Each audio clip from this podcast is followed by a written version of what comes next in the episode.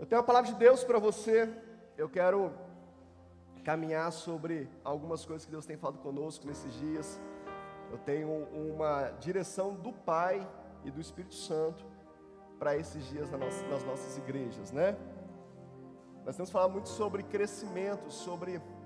Eu não gosto dessa palavra muito, porque a gente fala de crescimento, parece uma, uma um método de como você. Mas não é isso. E aí hoje pela manhã eu estava pensando sobre isso, eu escrevi assim, ó, desenvolvimento pessoal, individual, que impacta o mundo e contribui com o reino. É isso que Deus quer da gente. Que nós cresçamos um a um. Né? Imagina você, nós somos o corpo de Cristo. Todos os membros têm que crescer. Né? Imagina você que eu tenho cinco dedos nas mãos, na minha mão, e quatro dedos crescem e um dedo não. O que, que é isso? Isso é uma anomalia. Né? É uma, alguma dificuldade que o meu organismo teve. O certo é os cinco dedos crescerem. Então, a gente precisa saber que todos os dedos precisam crescer. Olha para o seu irmão e fala assim: você precisa crescer, querido. Precisa. E aí, que crescimento é esse? É um desenvolvimento pessoal. Imagina os cinco dedos, presta atenção aqui, ó. Imagina os cinco dedos. Qual é a função do dedo? Fora limpar o nariz. Qual é a função do dedo? Né? Pegar, tocar, sentir a temperatura das coisas, né? É, é, é o tato, é um sentido, né? Imagina você que um dedo, que um dedo cresça normal, mas ele resolve não ter essas funções. Ele não quer tocar, ele não quer pegar, ele não quer sentir, ele quer ouvir, ele quer cheirar. Não vai dar certo. Então nós precisamos desenvolver individualmente cada um de nós. Para que, que você foi chamado? Para que, que eu fui chamado? E esse desenvolvimento pessoal, individual, vai contribuir para todo o corpo. Se os meus dedos pegarem bem, se os meus dedos tocarem bem, se os meus dedos estiverem trabalhando bem, todo o corpo vai ser impactado. E se o corpo é impactado, o reino é impactado, a cidade é impactada, a família é impactada, as nossas casas são impactadas, porque nós estamos funcionando bem. E como viver isso? Porque a gente tem que sair da superficialidade, da, daquela, daquela religiosidade que não muda. Eu não sei se você se alegra quando alguém dá uma notícia no jornal e fala assim: ah, porque o número de evangélicos aumentou e agora nós somos 30% da nação. Você se alegra? Eu também me alegro, mas ao mesmo tempo eu me entristeço. Por que, que você se entristece, pastor? Porque se nós somos tão, tão, tantas pessoas assim, nós deveríamos ter mudado muitas outras áreas, impactado outras áreas, transformado mais famílias. Timóteo tem 50% de evangélicos. 50%. É muita gente. Então Timóteo tinha que ser um exemplo de segurança pública. Amém ou não? Tinha que ser um exemplo de, de famílias restauradas. Os hospitais de Timóteo tinham que viver vazios, porque pessoas são curadas onde tem o povo de Deus, amém ou não? Então eu me alegro, eu falo, poxa, que bom, o reino está avançando, mas ao mesmo tempo eu me entristeço e pergunto: será que nós estamos desenvolvendo essas pessoas, esses cristãos, da forma que eles assumam a responsabilidade de dizer, eu tenho responsabilidade sobre este lugar? E aí o que, que acontece? O que, que impede isso? O que impede isso é uma cultura. A cultura é o conjunto de, de, de ensinamentos que vão sendo passados de um para o outro, de, de pai para filho, de família para família, e a gente vai assumindo aquela cultura, e a cultura geralmente ela não é uma cultura expansiva. Geralmente a cultura é uma cultura regressiva, ela vai ficando cada vez mais introspectiva, cada vez mais ostracismo, ela vai cada vez mais para dentro e não para fora. Então, quem, quem desenvolveu na, na sua família, na sua casa, uma cultura de pouco relacionamento, a próxima geração dela vai ser menos relacionamento ainda. Porque cada vez mais vai diminuindo, diminuindo, diminuindo, diminuindo. E eu queria desafiar você a abrir a sua mente hoje, abrir o seu coração e dizer assim: eu quero quebrar toda cultura contrária ao reino de Deus. Amém? Você está comigo? Não? Você pode dizer isso? Eu quero quebrar toda cultura contrária ao reino de Deus. Aí você pode perguntar, bispo, mas o que isso tem a ver com o batismo? Você vai entender. Porque hoje nós estamos no momento de decidir, vocês que vão batizar, decidir, e nós que estamos aqui já batizamos, talvez recuamos, decidir se nós queremos quebrar esse negócio e avançar, ou se a gente vai ficar vivendo a mesma religiosidade que não nos, não nos tem levado a lugar nenhum. Querido, nós, éramos, nós somos o povo mais feliz da terra. Amém ou não? Então dá um sorrisão para o irmão que está do seu lado aí. Fala, pastor, mas hoje eu estou triste. Você está triste hoje, mas você é o povo mais feliz. Entendeu? Eu posso estar triste agora, nesse momento. Eu perdi alguém, alguém está doente na minha casa. É um, é um momento, é uma circunstância. Nossa, recebi uma notícia ruim, nossa, aconteceu. Eu vou ficar triste, é natural. Nós não somos robôs, nós somos gente. Mas eu sou feliz. Amém? Você pode dizer isso? Eu sou feliz. E aí, quando eu sou feliz, quando eu sou alegre, quando a alegria do Senhor me toma, eu também sou forte, porque a alegria no Senhor é minha força. Então, nós precisamos começar a quebrar essas, essas situações. Você chega na igreja, o povo parece estar no velório.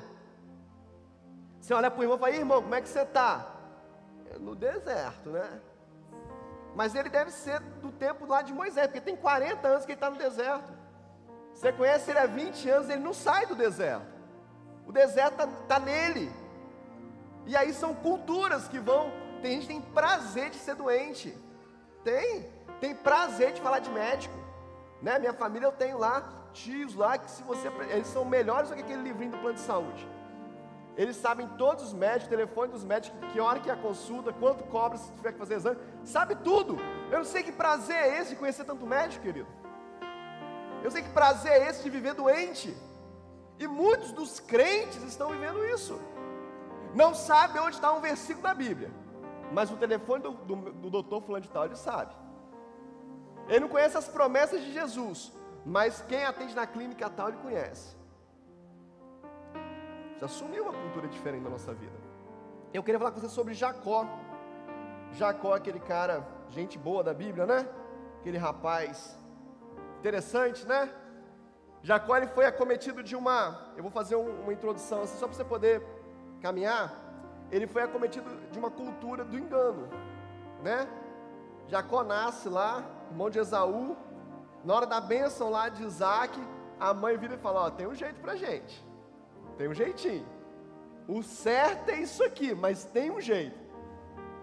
Conhece alguém assim não? Ó, o normal é, a lei diz isso mas a gente pode ver diferente. A Bíblia diz isso, mas a gente pode ver diferente. A, a igreja, o meu pastor diz isso, mas eu vou fazer diferente. É uma cultura do engano. Isso tomou conta das nossas vidas, tomou conta das nossas casas, das nossas famílias. Vou, vou fazer uma manhã de confissão de pecado aqui hoje, vão? Feche os seus olhos, feche. Quem já colou na escola, levanta a mão. Não, pede perdão, é pecado, gente. Pede perdão aí, estou só te desafiando. É, pode abaixar a mão, confessou, pronto. Mas a gente, a gente aprendia a fazer isso lá pela sexta série, sétima série. Esses dias meu filho chegou em casa e falou: Pai, meu coleguinha bem colou na prova. Hã? Mas como é que ele colou? Eu pensei assim: deve ter olhado para a prova do, do coleguinha do lado. Não, com papelzinho escrito a resposta.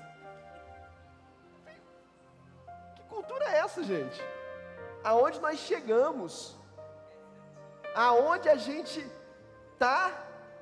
E aí você fala assim: são pecados antigos, pecados é, até antiquados, né?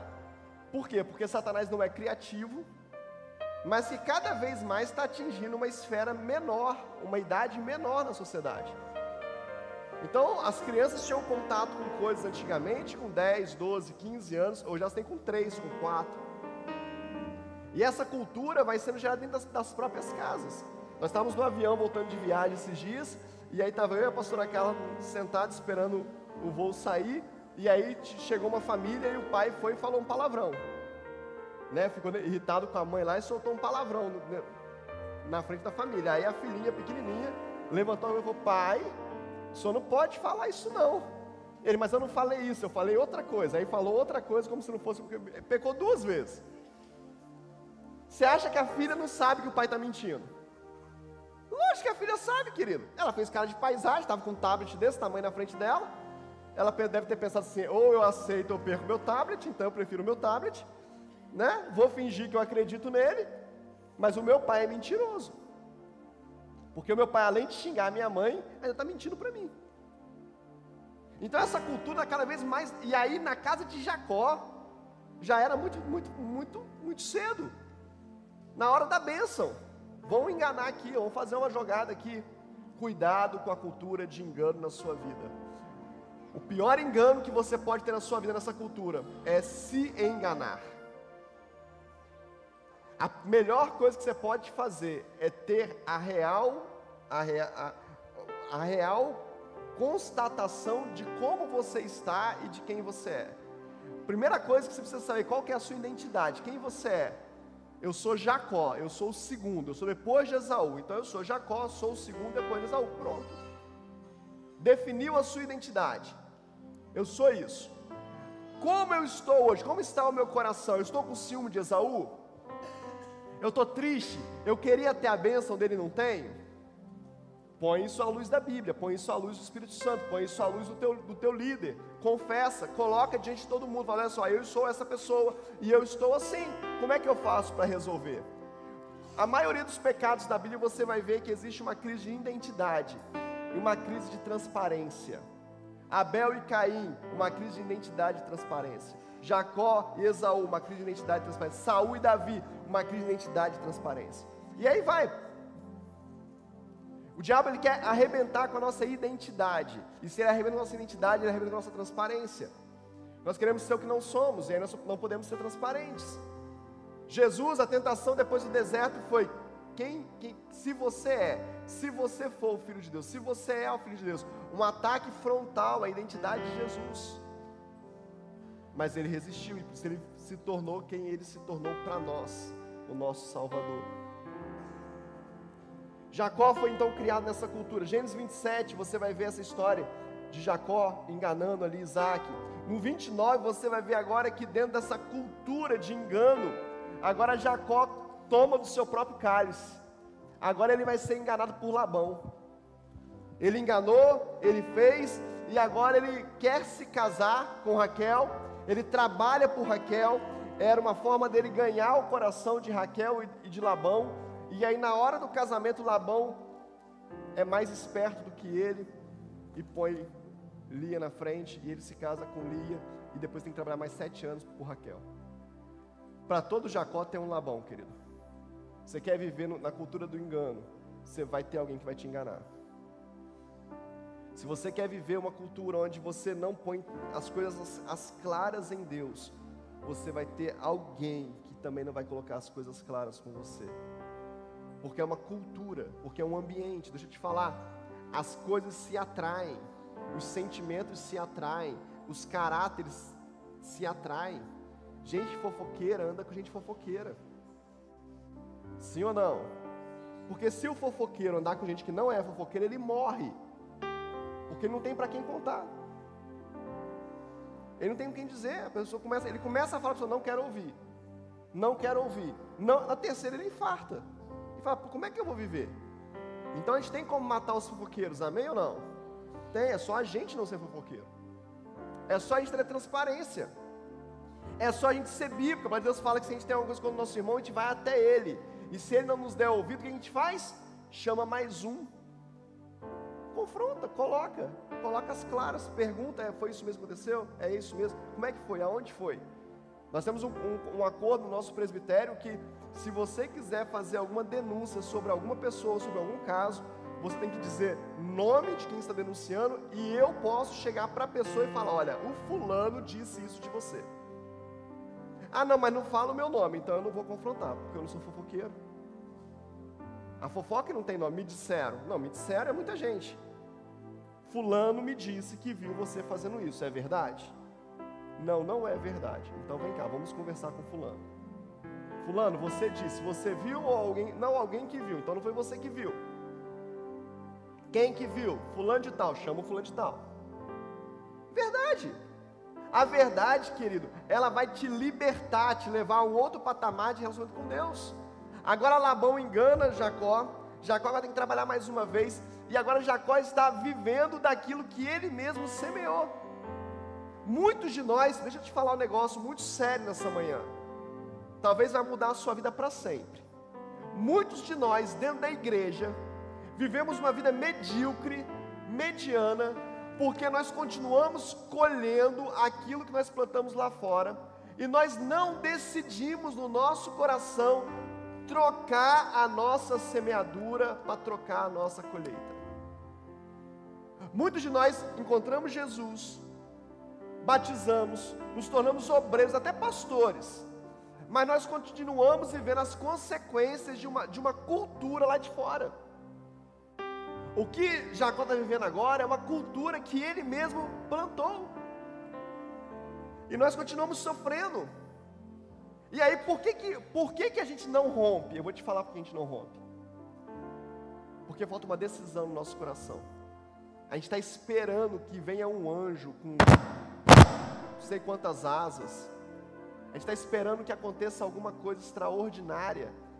A gente está esperando que venha um profeta, põe a mão na minha cabeça e fale alguma coisa comigo. Eu me lembro do testemunho do, do John Biveri, e ele falando que ele procurou todos os pastores que podiam liberar palavras e autoridades na área que ele tinha pecado. Um dia, um pastor que vai pregar na igreja dele, ele era, ele era pastor auxiliar, ele descobre que esse pastor tem um dom profético, tem uma palavra de cura muito poderosa. Ele vai no pastor, presidente da igreja, chama o pastor e fala: Pastor, eu quero hospedar o pastor Fulano. E o pastor Fulano vai para a casa dele e ele hospeda o pastor. Ele busca no aeroporto, ele volta do aeroporto, ele leva para as conferências, ele dá comida, ele trata o pastor com o melhor que ele podia. E no momento oportuno ele fala, pastor, pastor, eu sofro desse pecado, coloca a mão na minha cabeça, expulsa esse pecado da minha vida, expulsa esse demônio da minha vida, e o pastor ora forte e fala em línguas, expulsa e tal, e pai, agora eu estou liberto. Passa duas semanas, ele cai de novo. Porque não tem a ver com quem põe a mão na sua cabeça, tem a ver comigo, com você. São decisões. E muitos de nós estamos vivendo uma vida ruim dentro da igreja, testemunhando contra o reino, porque a gente não quer colocar diante de Deus aquilo que está nos atrapalhando viver. Abra sua Bíblia aí, Gênesis capítulo 32.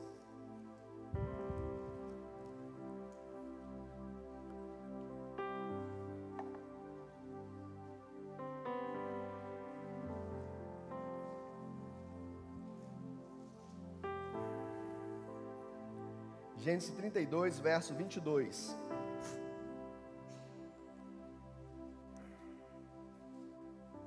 Diz assim: Naquela mesma noite, Jacó se levantou, tomou suas duas mulheres, suas duas servas e seus onze filhos e transpôs o vale de Jaboque. Reuniu todos e fez com que passassem o ribeiro.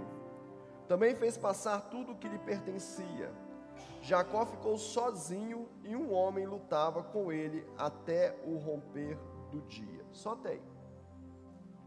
Jacó está nesse processo agora, ele viu que, que ele não ia conseguir nada com Labão, ele foge de Labão, ele leva as suas mulheres, ele tem uma conversa nos capítulos anteriores aí, eu vou, estou resumindo para vocês, senão a gente fica aqui a tarde toda. Ele tem uma conversa com Labão ali, e Labão confronta ele: Você vai cuidar das minhas filhas, você vai cuidar da família, vou, então eu te abençoo. E agora Labão libera ele. E agora ele está voltando para estar com a sua família, a sua terra e o seu irmão. E ele fala assim: Olha, eu penso, né? Estou parafraseando aqui. Eu não posso chegar lá da mesma forma. Alguma coisa tem que acontecer. Alguma coisa tem que mudar. Não dá para eu viver, não dá para eu chegar lá de novo, não dá para eu me apresentar de novo, voltar ao meu lugar da mesma forma. Eu tenho que ser uma outra pessoa, eu tenho que ter transformado, eu tenho que ter mudado. E aí ele diz o texto que no Vale de Jaboque ele pega, atravessa a sua família no ribeiro, ele atravessa as suas criações, ele atravessa o que tinha que atravessar, e ele volta sozinho. Ele volta sozinho. E agora ele se coloca disponível diante de Deus. Agora ele se coloca vulnerável. Sabe? Não tem nada mais vulnerável do que um homem sozinho, querido. Tem nada mais vulnerável do que você estar sozinho no lugar. E agora ele se coloca sozinho ali, diante de Deus. O coração dele agora ele quer um conserto, ele quer mudar alguma coisa. Ele sabe que o Jacó que saiu da casa de Labão não serve, não presta. Ele sabe que ele está vivendo um tempo de colheita de algo que ele plantou lá atrás, mas que isso precisa mudar. Jaboque, uma das traduções, fala lugar de transição. Deixa eu te falar, querido, muitas nossas vidas, Deus vai trazer Jaboque, Deus vai trazer um lugar para a gente transicionar. Sabe, o problema é que a gente vive no Jaboque, ou então a gente vive de Jaboque em Jaboque, mas a gente nunca resolve. Muitas igrejas são Jaboques, muitas igrejas na nossa vida são Jaboques. Eu tive um Jaboque na minha vida. Eu nasci numa igreja, conhecia IPV, mas eu precisava transicionar algumas coisas na minha alma. E naquele momento a IPV, naquele momento o núcleo que eu pertencia não tinha, não, não era a ferramenta de Deus para mim. Então Deus me tira de uma cidade, me leva para uma outra cidade, com a desculpa de que eu ia trabalhar, com a desculpa de que eu ia romper profissionalmente. Eu sei que tudo isso era uma desculpa. Nessa cidade Deus me dá uma outra igreja, nessa cidade Deus me dá um outro povo, nessa cidade Deus implanta o meu jaboque. Nessa cidade eu conheço a pastora Carla, nessa cidade nós nos casamos e depois retornamos para o nosso lugar, para o meu lugar, trazendo agora a minha esposa. Para daí Deus fazer o que Ele queria fazer.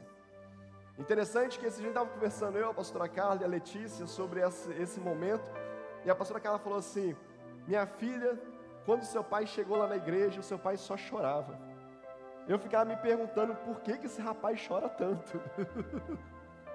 o que que aconteceu com esse rapaz que ele chora tanto? Era o meu jaboque. Eu estava sendo tratado.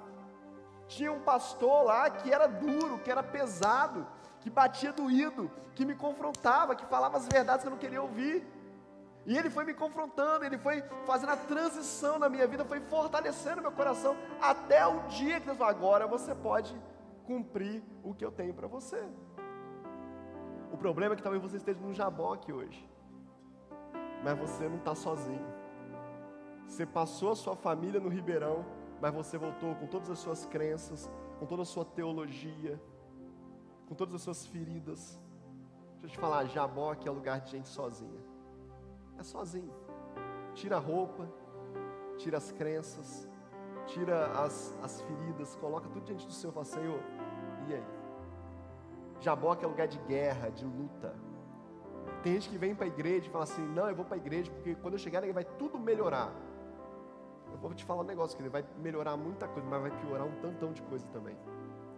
Sabe por quê? Vai tocar em feridas que você não quer mexer. Vai, trocar, vai tocar em doenças que você está acalentando, ali tumores estão sendo gerados dentro de você e você silenciosamente nem quer mexer naquilo. Tem um ditado que diz: não procura muita doença, não, que você acaba achando. Pois é, muitos chegam na igreja assim. Não, não procura, não mexe, não, não toca, não, tá bom assim, não tá bom. Não tá bom, a gente precisa tocar e cuidar e tratar e lutar. Diz o texto que Jacó agora vai lutar com o homem até o raiar do dia. Ele vai lutar com Deus. Deixa eu te falar, Deus está lutando conosco, querido. Deus está lutando para nos sarar, para nos converter, para nos mudar, para nos moldar, para nos trazer de novo a, a essência daquilo que Ele nos formou. Talvez eu te perguntasse nessa manhã quem é você, talvez 99% de nós aqui teríamos dificuldade de definir quem nós somos. Se eu perguntasse para você qual é o seu chamado, se eu perguntasse para você qual é o propósito da sua vida, você tem essa resposta clara? Você sabe qual é o propósito que Deus te criou? Você sabe pelo que, que você luta, pelo que você guerreia? Sabe, você tem isso definido. Bispo, mas é fácil assim, é só procurar que não é difícil, é guerra, é luta. Transicionar, querido, é peleja. Sabe? É alguém nos empurrando, é alguém nos dando mata-leão, é alguém nos socando, é alguém batendo naquilo que a gente não quer apanhar. Deixa eu te falar, quando um lutador, se você gosta de luta, eu de vez em quando gosto. A pastora fica, sei como é que você gosta de ver esse negócio. Eu gosto de umas lutas de vez em quando. E aí, eu, eu vejo que o, o, lutador, ele, ele conseguiu é, é, é, é ferir o, o, oponente dele em alguma, na perna, no braço, no pescoço, o que, que, que ele faz? Onde que ele continua batendo? Onde está ferido. Ele não vai bater em outro lugar, querido. Você fala assim, bispo, mas está doendo muito. Pois é, mas Deus está batendo é porque Ele quer derrubar isso na sua vida. Ele quer destruir isso na sua vida. E um, uma coisa que a gente precisa entender, querido, que a, o, o melhor remédio que tem é você estar exposto. Tem gente, deixa eu te falar um negócio, querido. Já, tem dia essa semana um caso. Tem gente ficando ruim da cabeça. Mesmo. Tem gente ficando com dificuldades terríveis na vida. Sabe por quê? Falta de exposição ao sol. Vitamina D. Se expor é um bom remédio. Se expor no horário certo do sol, com a roupa adequada. Então vamos, vamos, vamos trazer isso para o reino. Se expor à pessoa certa, à luz certa, no tempo certo, no ambiente adequado, traz vida para você. Você está no Jaboque? Que bom. Jaboque é um bom lugar. Jaboque é um, um, sinal que você quer lutar e vencer com Deus. E aí, se nós continuarmos aí no versículo 25 do capítulo 32, fala assim: Vendo este que não podia com Jacó, tocou-lhe na articulação da coxa, de modo que a junta da coxa de Jacó se deslocou na luta com o homem. Então o homem disse: Deixe-me ir, pois já rompeu o dia. E Jacó respondeu: Não deixarei ir se você não me abençoar. Então o homem perguntou: Como você se chama? E ele respondeu: Jacó. Então disse: Seu nome não será mais Jacó, e sim Israel, pois você lutou com Deus e com os homens e prevaleceu. Só até aí por enquanto. O que, que o homem fez com Jacó? Tocou-lhe a articulação, fez Jacó se tornar manco fez Jacó agora ter uma, uma, uma, uma marca, uma cicatriz. Deixa eu te falar, que cicatrizes são uma bênção. Cicatrizes falam da nossa história. Cicatrizes falam de lutas vencidas. Como assim de lutas vencidas? Deixa eu te falar, se você tem uma cicatriz, você ainda está podendo falar, quer dizer que você não morreu naquele dia. Que aquilo aconteceu na sua vida, você não morreu, você está vivo. Então você é vencedor. Então você é um guerreiro que venceu aquilo. Então conte das suas cicatrizes. Olha, eu tinha essa dificuldade na minha vida, mas o Senhor me tocou. Eu tenho essa marca, mas eu sou vitorioso, eu venci isso. Deixa eu te falar, querido, não se envergonhe do teu passado, a não ser que você não tenha se arrependido. Se existe arrependimento no seu passado, se existe conversão na sua vida, o seu passado serve de testemunho para a grande obra que Deus fez na sua vida são cicatrizes. São cicatrizes que vêm na nossa infância, na nossa adolescência, na nossa juventude, no nosso casamento, na criação dos nossos filhos. Você nunca errou com seu filho? Você nunca deu uma direção errada? Você nunca fez acontecer algo que você não queria porque você falou para fazer? Quantas vezes? São cicatrizes. A gente se arrepende, se arrepende, mas são cicatrizes. Sabe qual é o grande problema, querido? É quando a gente pega essas cicatrizes e não deixa elas curar. E aí, aí vira uma ferida eterna. Você chega a pessoa, a pessoa tem 50 anos de idade, e não tem nada a ver com idade, estou falando só do tempo. Você tem 50 anos de idade, você pergunta para ela, como é que está a sua vida, por que, que você está vivendo assim? Ela vai te levar lá na infância dela, no dia que ela foi abusada.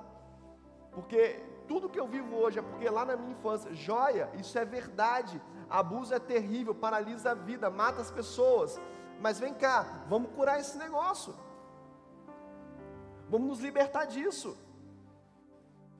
Vamos pôr remédio nisso para que isso torne-se uma cicatriz. E quando se tornar uma cicatriz, você passa, você sai do lugar de vítima para um lugar de curado, para um lugar de alguém que pode curar outros.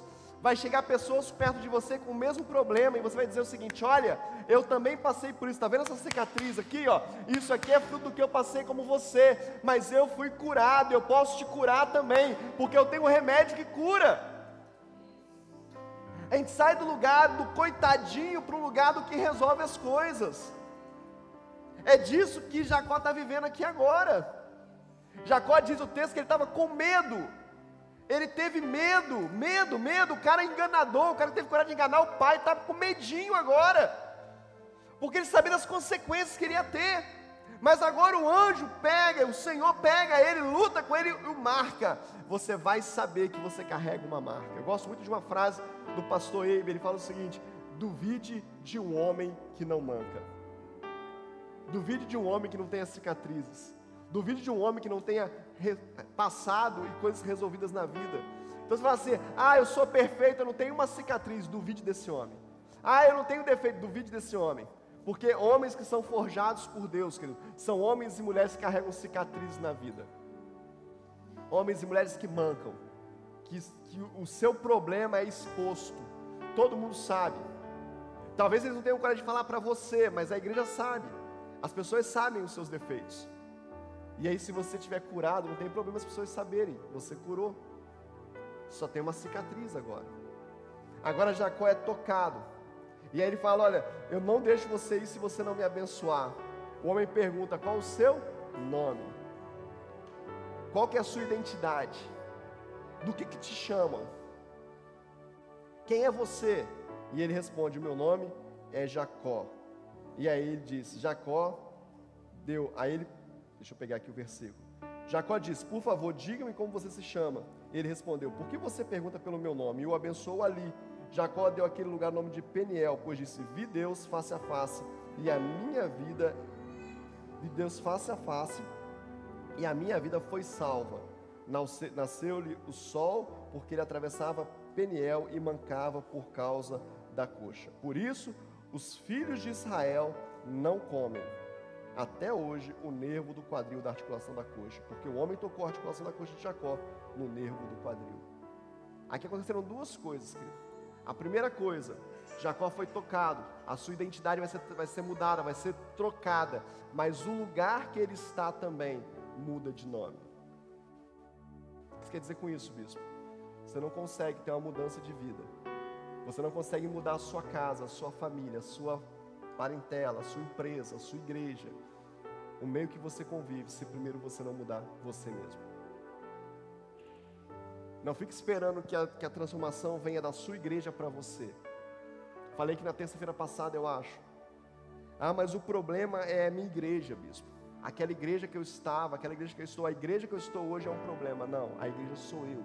A igreja é você. O problema é você. Ah, o problema é o pastor que não ministra. Não sei se você passa por isso, mas eu escuto e já vivi isso. Você vai numa conferência, tem um grande pastor lá pregando, ele prega uma palavra avassaladora, uma palavra que muda a nossa vida, que transforma a nossa vida, e você fala: Poxa, eu queria ter tanto um pastor como esse. Eu queria ser da igreja dele. Deixa eu te falar, querido, você não sabe os defeitos dele. Você está vendo só aquilo que ele faz de bom. Você está vendo só o resultado de uma vida boa, mas os defeitos você não conhece. Vou te falar mais. Você nem sabe se ele vai ser um bom pastor para você. Você nem sabe se ele é um bom pastor para a igreja dele. Ah, você está colocando em dúvida, então todos os bons pregadores? Não. Eu estou dizendo que eu tenho o pastor que eu preciso.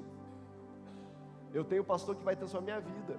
Falei para você, no Vale de Jaboque, no meu Vale de Jaboque, eu não tinha o pastor que eu queria. Eu tinha o pastor que eu precisava. A primeira vez que eu fui na igreja desse pastor, eu odiei a igreja. Eu achei a igreja uma bagunça. Eu disse que eu nunca mais voltava. Falei com o meu amigo da noiva, falei, nunca mais eu volto aqui, Deus me livre, que bagunça que é isso aqui. Mas era o pastor que Deus tinha para tocar a minha vida. E ele tocou a minha vida. A gente precisa entender, querido, que Deus quer nos transformar primeiro, para depois transformar o ambiente que a gente vive. Vocês que estão aqui hoje para serem batizados, vocês estão nesse lugar uma transição de vida. Deus está tocando vocês hoje, marcando vocês hoje de forma muito especial para aquilo que Ele quer fazer. E não tem a ver agora com a igreja que você está inserido, se ela vai continuar o processo.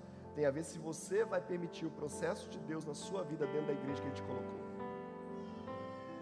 O teu lugar é o lugar de contribuição, de continuação. O nosso lugar como igreja é contribuir para o projeto de Deus. Cada um de nós. Vai ter batismo hoje, bispo. O que, que você fez para o batismo? Nada. Eu vim pregar. Eu não, não enchi piscina, eu não limpei piscina, eu não vi capa. Nada. Ah, então o senhor é um preguiçoso, o senhor não quer fazer nada. Não, querido. É porque cada um contribui com um pouco. E todos fazem parte do corpo. Isso é igreja. Agora no Vale de Jaboque tem preço. Se você olhar o texto todo, eu não vou entrar em todos os detalhes, você vai ver que Jacó separou presentes. Sabe? Preparou coisas para serem ofertadas, para serem entregues, tem preço. Deixa eu te falar, essa história de que cristianismo é de graça é a pior mentira forjada no inferno contra a nossa vida. Ah, não, cristianismo é de graça, não, não pode, não, que tudo tem preço, tem preço. O sacrifício não, não pode. Deixa eu te fazer uma pergunta. No, no, Antigo Testamento, antes de Jesus, os sacrifícios lá do templo, tinha preço ou não? Não, mas no templo não tinha dinheiro. Ah, tá. E quanto custava o boi? A ovelha? O pombo? Por que, que não, na Bíblia fala se você não tiver condição de dar uma ovelha, dar uma pomba? Tem preço, querido. Ah, mas não era valorado em, em dinheiro. Ok, era valorado na barriga. Quando eles matavam uma pomba, quando eles matavam uma ovelha, quando eles matavam um boi, eles davam de comer esse boi. Estavam tirando da própria mesa, do próprio sustento. Então tem preço. O que Deus quer ver na sua vida tem preço, querido. E você tem que aprender isso. Ah, eu não quero, eu, ah, eu, eu, eu não preciso investir. Precisa. Eu gostei muito de uma, de uma, de uma frase que eu ouvi hoje, essa semana. Eu estava numa mentoria e eu ouvi um pastor falando uma coisa que eu amei. Eu falei, cara, eu vou usar na minha igreja. As minhas ovelhas vão espernear, mas depois que espernear, uns três minutos passa. Não tem problema. Eles têm um livrinho lá que é o livro do batismo. E aí eles têm que comprar o livro do batismo.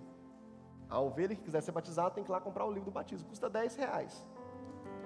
E aí a gente, né? ipeveriano que somos, né? Mas tem que comprar, né? Tem que comprar. É a cultura.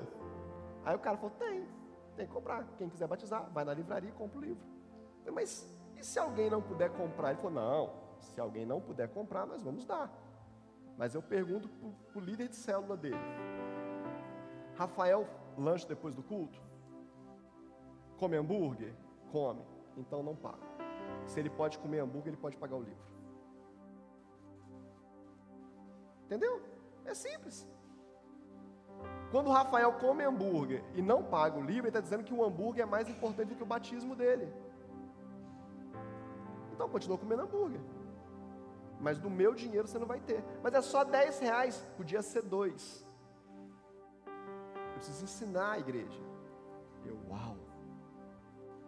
Na, minha, na mesma hora veio uma lista de irmãos que comem hambúrguer na nossa igreja. que quando chega na hora de fazer as coisas, não posso, não tem dinheiro, não sei o quê. Olha, eu fui só.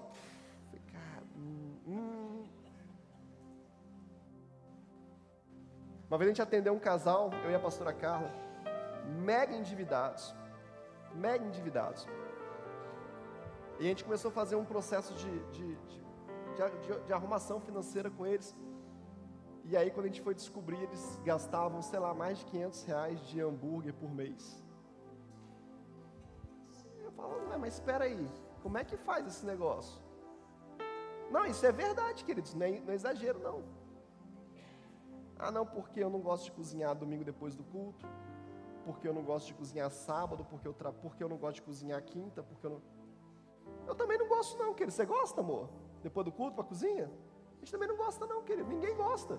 Faz sem gostar. Agora, a prioridade sua é qual? Qual que é a sua prioridade? Tem preço. Invista. Dez e meia da noite de quarta-feira, recebo uma ligação, recebo uma mensagem. Bispo, a reunião que estava marcada para dia tal vai ser amanhã, lá em BH. Agenda, as, as rotinas de casa, a igreja. E aí? Eu vou pastora Carla falou assim: quem que vai com você? Falei, vou sozinho, não posso tirar ninguém do lugar mais. Está todo mundo envolvido com alguma coisa. Peguei o carro, subi no carro, fui lá em BH, participei da reunião até 7 horas da noite. Subi no carro e vim embora. Tem preço, querido. Se você não pode nada, não peça nada para Deus. Se você não pode pagar um preço, a preço nenhum, não existe na sua igreja. Não peça para a sua igreja fazer nada, porque você não tem direito de pedir. Tem preço, perdão tem preço, sabe? E eu vou te falar uma outra coisa mais forte do que isso, estou terminando já. Não desvalorize o seu perdão. A pessoa errou com você, a pessoa fez algo, principalmente os pastores, errou com você, fez algo difícil, pesado, vai te pedir perdão, você vira e fala assim: não foi nada, não. Ô querido, você está ensinando ele a ser sem vergonha. Seu filho faz um negócio terrível com você, você fala: não foi nada, não. Foi sim. Você errou comigo, isso aqui me custou isso, você está errado, eu vou te perdoar, porque Jesus me perdoou. Eu nem queria te perdoar, mas eu vou te perdoar. Mas me custou isso, sabe? Isso é verdade, que dê luz, é transparência. Não adianta você falar para o irmão não foi nada, não, e virar as costas e falar assim: ah lá, agora eu de falsidade pedir perdão. Falsidade dele é a sua, que não falou verdade. Fala a verdade. Não desvalorize o que Deus te deu, querido. Algumas pessoas chegam para mim e falam assim: Pastor, eu não consigo te chamar de bispo de jeito nenhum. Ok, para algumas pessoas não faz a mínima diferença para mim, querido. Alguns me chamam de Paulo. Ótimo, eu amo meu nome. Eu sou apaixonado, eu não tenho problema com meu nome. Pode me chamar de Paulo, não tem problema. Não tem problema com isso. Mas para algumas pessoas eu sou o bispo Paulo. Porque elas são desrespeitosas. E se elas chegam para mim e falam assim: "Aqui é o Paulo, não, para você eu sou o bispo Paulo". Me trata direito. Aprenda a trazer luz e transparência. As coisas têm preço, as coisas têm um custo, as coisas têm um risco. Deixa eu te falar um negócio, querido. A vida com Deus é uma vida de risco, de alto risco. Fala com o seu irmão, fala assim: a vida com Deus é uma vida de alto risco. Nós estamos, nós estamos entre dois mundos espirituais. Uma hora é, é Deus falando conosco, outra hora é Satanás bradando. Você fala: Que isso, bicho? Eu sou crente. Ah, tá bom, você é, você é melhor do que Pedro então, né? Apóstolo Pedro. Porque a Bíblia fala que Pedro foi usado por Deus e por Satanás. Então, querido, é só você dar brecha. Só você dar um lugar que Satanás vai te usar. Só você dar uma brecha que Satanás vai falar no seu ouvido. E muitas nossas, da nossa vida nós somos dominados pela nossa alma, pelas nossas feridas. E nós vivemos esse risco o tempo todo. Eu estou para conversar um assunto com o bispo José Elias, com o meu pastor, há uns cinco meses. Eu não, eu não, não achei o lugar ainda. Encontrei com ele já, viajamos juntos, sentamos juntos, ficamos quatro dias juntos em reunião. Sentou eu e Carla e, e ele, a pastora Cláudia, numa mesa de cinco horas, mas não teve o lugar ainda porque eu não sei se é da minha alma ou se é do meu espírito. É arriscado demais. É arriscado demais viver com Cristo, querido. Sabe? Jacó mandou passar o ribeirão de Jaboque porque tinha um risco. Não pensa você que viver com Deus, vocês estão batizando que viver com Deus é vida mansa, não. É risco. É aposta. Eu vou orar aqui até Deus falar comigo e eu não vou tomar uma decisão enquanto Deus não falar comigo. E se Ele não falar, se Ele não falar, eu perco, não tem problema, eu vou arriscar. Ah, quanto que custa esse negócio aqui? Custa tanto, mas em Deus eu vou fechar.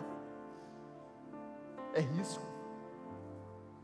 Quantos de nós, querido, aqui na igreja como pastores, a gente toma decisões que a gente não, não consegue dimensionar.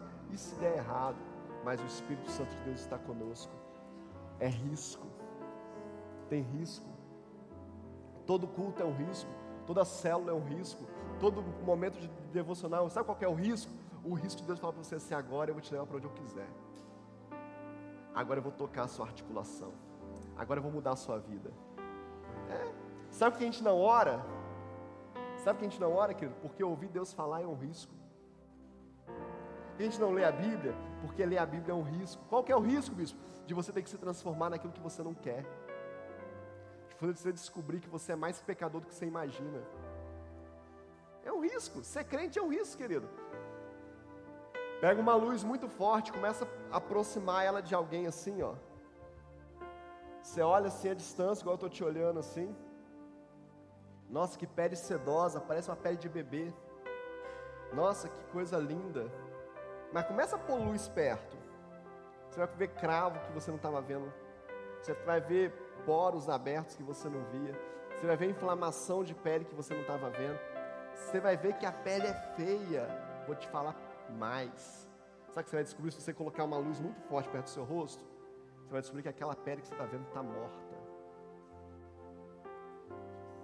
Por isso que a gente toma banho. Se a gente não tomar banho, sabe o que acontece? A gente fede. Sabe por que a gente fede? Porque essa pele que você vê já está morta. Ela já morreu. Ela tem que ser escamada, senão ela fede. Talvez o que você está vendo, que ele já morreu você não sabe. Talvez já está fedendo e você está achando que está bom. Precisa se lavar com a palavra. Precisa se jogar no rio do Espírito. Precisa jogar, jogar fora essas células mortas. Você está entendendo, querido? A gente precisa se jogar ao risco que é viver com Cristo. Você está disposto a isso nesses dias? É isso que você quer para a sua vida? Por último, andar com Cristo vai te deixar marcas. Vai te deixar marcas. Você vai ser reconhecido pelo que você é em Deus. E talvez nem seja tão bom assim. Quando Pedro é confrontado, eu falei de Pedro agora, né? Quando Pedro é confrontado pelo, pelos, pelos andarilhos ali, pela população ali, fala assim: Mas você até fala como eles falam. Você tem a mesma, o mesmo linguajar dele. Você é um deles. Fala, não, não sou não. Que de um crente de verdade, ele é reconhecido em qualquer lugar. E aí, e aí eu vou te falar um negócio, não é porque pela roupa que você veste, não é pela cor do seu cabelo, é pelo que você carrega. Agora, se o que você carrega não transforma quem você é para lado de fora, querido, você está carregando algo estranho. Porque o que eu carrego muda o meu jeito de falar, o meu jeito de andar, o meu jeito de reagir. Porque se algo que eu carrego vem de Deus, esse, isso que eu carrego é transformador. Muda a minha vida. Queria desafiar você a pensar sobre isso nessa manhã. Que tipo de vida você está levando? Você já passou do jaboque? Já está vivendo uma nova vida?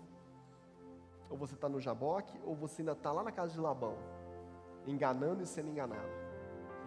Você finge que é crente, seu pastor finge que acredita e vamos todo mundo junto. Você finge que é que é fiel à tua esposa, tua esposa finge que acredita e vamos que vamos. Você finge que fala a verdade, o fofoqueiro que te escuta finge que acredita e vamos que vamos. Cultura do engano. Cultura da mentira. Eu não sei se você tem observado isso, mas me assusta me assusta olhar para os noticiários do nosso país, e no mundo todo, mas no nosso país de forma muito, muito, muito forte, e ver um, um político, ver um ministro da justiça, ver alguém dizendo algo que ele sabe que é mentira.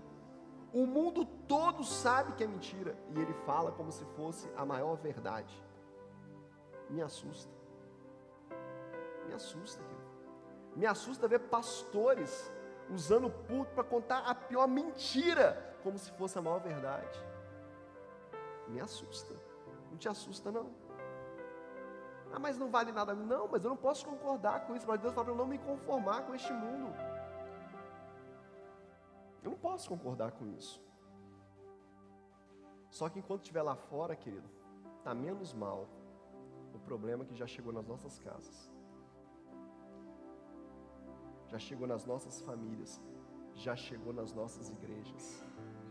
A cultura do engano. O irmão, irmão José, você pode ir na célula hoje? Posso. Desliga o telefone, vira para a mulher. Nossa, mas o pastor também. Eu nem queria ir, mas vou fazer o quê? Tem que ir, né? Mas eu não fui, bicho, eu fui por obediência. É a frase, outra frase, né, que acabou com as nossas igrejas. Vou fazer por obediência. Ô oh, querido, faz não. Deus nunca mandou você fazer nada por obediência. Aliás, ele falou que se não tiver amor, não tem valor nenhum. Faz não. Agora, tenha coragem de falar que você não vai fazer. Seja homem, seja mulher. Fala, não vou fazer porque eu não quero. O problema é que a gente não é homem. E a desculpa a gente poder dizer que a gente não é homem, a gente fala, eu vou fazer por obediência. Como se isso fosse uma grande coisa. Não, querido. Não tem valor nenhum para Deus, não tem valor nenhum para a sua igreja, não contribui nada ao reino, é um trabalho vazio, serve para nada. Ah, mas tem dia que eu não quero fazer. Eu também tenho. Você tem dia, quem tem dia que não quer fazer as coisas? Seja verdadeiro, hein? Estou falando de verdade hoje. Tem dia que eu não quero fazer, querido. Bispo, tem dia que você não quer pregar? Tem dia que eu não quero pregar. Tem dia que você não quer vir domingo pregar? Tem dia que eu não quero, cara. Tem dia que eu estou cansado, eu não quero. E por que, que você vem então? Não é por obediência? Não. É por amor a Deus e pelas ovelhas que Ele me deu. Glória a Deus. Eu amo mais a Deus do que o meu cansaço. Essa é a diferença. Agora seja verdadeiro.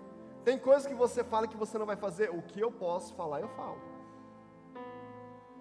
O que eu consigo falar, não vou fazer, não, não quero fazer isso hoje. Me perdoa, mas eu não vou fazer.